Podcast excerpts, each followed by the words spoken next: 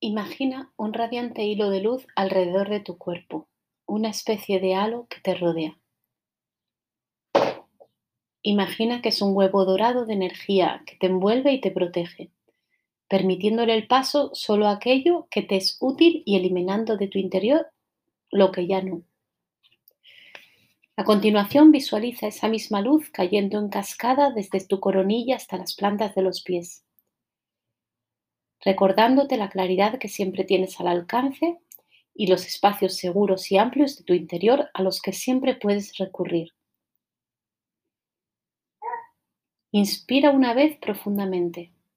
Mientras inhalas, imagínate descendiendo a tu corazón, no hablamos del corazón como órgano físico, sino como mediador entre mundos. El corazón es el lugar donde podemos encontrar aquello que es mucho más que nosotros, donde podemos conectar instantáneamente con los que ya no están, con los ángeles y con maestros espirituales que quieren bendecirnos con su amor y sabiduría. El corazón es la sede del alma. Podemos acceder a él para recordar el amor que encarnamos y el poder que poseemos. Respira de nuevo profundamente. Mientras inhalas, sé consciente de que estás fusionando con tu alma desde el interior de tu corazón. Estás entrando en el lugar más sagrado de la tierra para unirte a la esencia de lo que eres, el alma.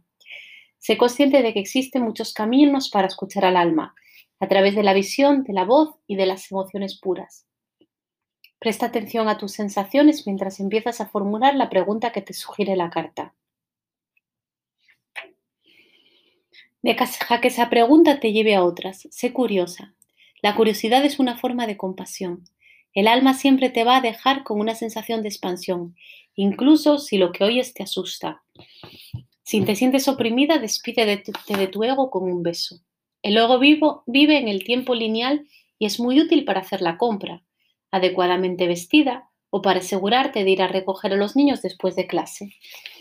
Pero no vale de nada si nos exige a gritos que sigamos el camino del miedo y no del amor.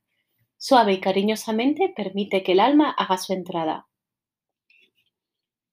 El alma vive en Kairos, el tiempo del alma o tiempo divino. Al alma le importa un bledo cuánto o cuándo hagamos las cosas o qué cosas tengamos que hacer. Lo que sí le importa infinitamente es la energía que utilizamos para ello. La frecuencia del amor es lo que transforma y esa es la única preocupación del alma. Respira profundamente por tercera vez y cuando inhales agradece las respuestas que has oído, sentido o presenciado. Da gracias aunque lo único que consiguieras fueran unos momentos de absoluta quietud. Las respuestas llegarán, siempre lo hacen, aunque quizá aparezcan en formas inesperadas.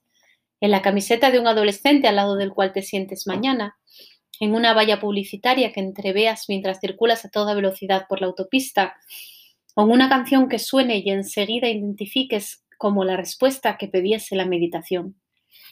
Lo que le trasladamos a nuestro corazón llega a su destino. Lo que pedimos obtiene respuesta. Lo que buscamos en nuestro interior lo hallamos.